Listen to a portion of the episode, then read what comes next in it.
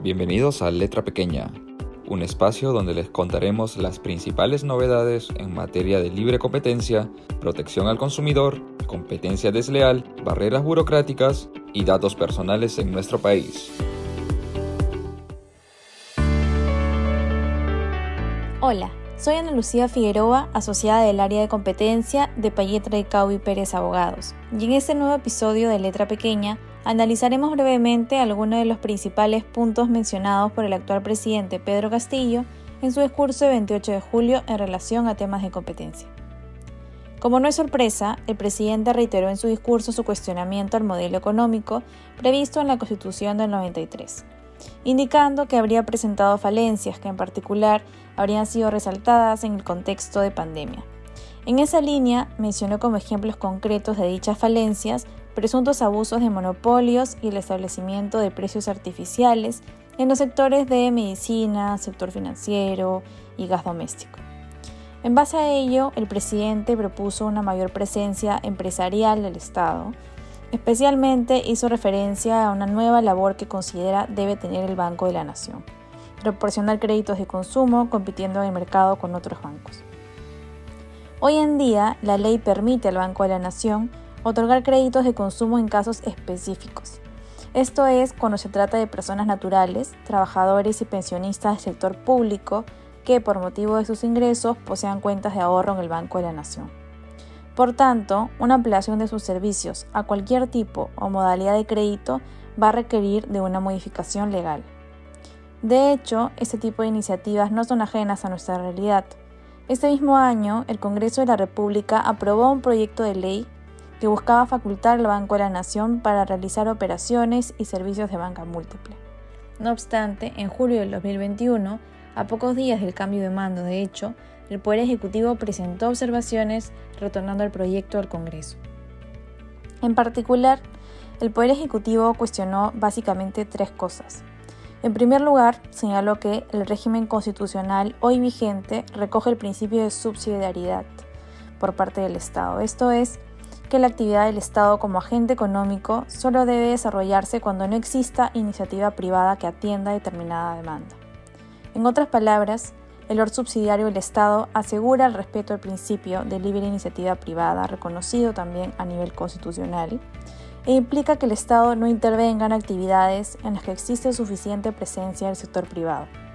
Según sostuvo el Ejecutivo, la actividad empresarial del Banco de la Nación, brindando servicios financieros de banca múltiple, vulneraría precisamente dicho rol que reserva la Constitución al Estado. En línea con lo anterior, también sostuvo el Ejecutivo que ya se había establecido como fruto del consenso una política nacional de inclusión financiera, que resalta precisamente el rol del Banco de la Nación, pero dentro del marco constitucional. Por ejemplo, sus actividades para el fortalecimiento de la educación financiera y la implementación del proyecto Cuenta DNI. En tercer lugar, el Ejecutivo señaló que la ampliación de los servicios, pese a ya existir oferta en el mercado, implicaría que incremente el riesgo de pérdida de los recursos públicos que administra. Así pues, a diferencia de cualquier banco, los ingresos del Banco de la Nación no provienen de la captación de depósitos producto de la competencia, sino que forman parte del presupuesto público. Ahora bien, el Ejecutivo no es el único que en su momento manifestó su rechazo a este proyecto de ley. La Superintendencia de Banca, Seguros y AFPs, la SBS, también mantuvo una posición crítica. Entre otros argumentos, este organismo, por ejemplo, indicó que, en primer lugar, la aprobación del proyecto podría configurar un acto de competencia leal cuya sanción correspondería a Indecopi. En segundo lugar, señaló que el otorgamiento de todo tipo y modalidad de créditos pone en riesgo los fondos del Estado al estar expuesto al incumplimiento de pago de los créditos. Según sostuvo la SBS, cuando el Banco de la Nación se le otorgó la facultad de conceder créditos de consumo, se delimitó únicamente a las personas naturales que tienen pago de haberes en dicho banco, ya sea por ser pensionista o trabajador del sector público. Precisamente porque ello determina que el riesgo de cumplimiento de pago sea mínimo. Y este es el crédito que es menos riesgoso en el sector. Sin embargo, en la propuesta planteada se asumiría un riesgo mayor, y el Estado necesitaría además invertir en mayor personal que tendría que estar destinado a la administración del riesgo crediticio, precisamente a fin de mantener por lo menos un ratio de morosidad similar al promedio del sistema bancario privado.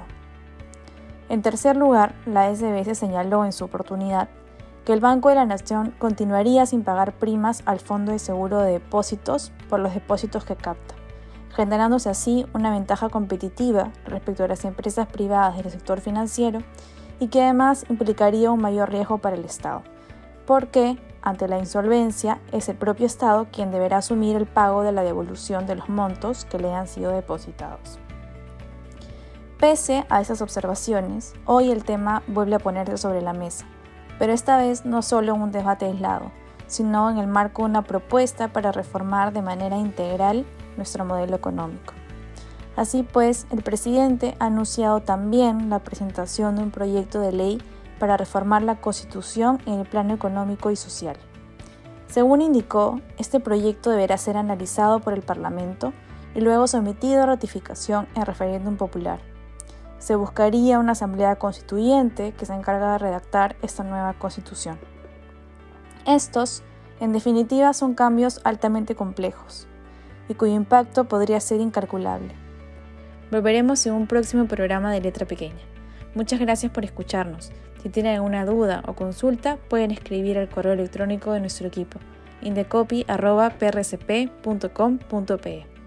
Asimismo, los invitamos a seguirnos en nuestras plataformas digitales de LinkedIn y Facebook y a visitar nuestro blog www.prcp.com.pe donde podrán encontrar las últimas novedades en temas legales y mucho más.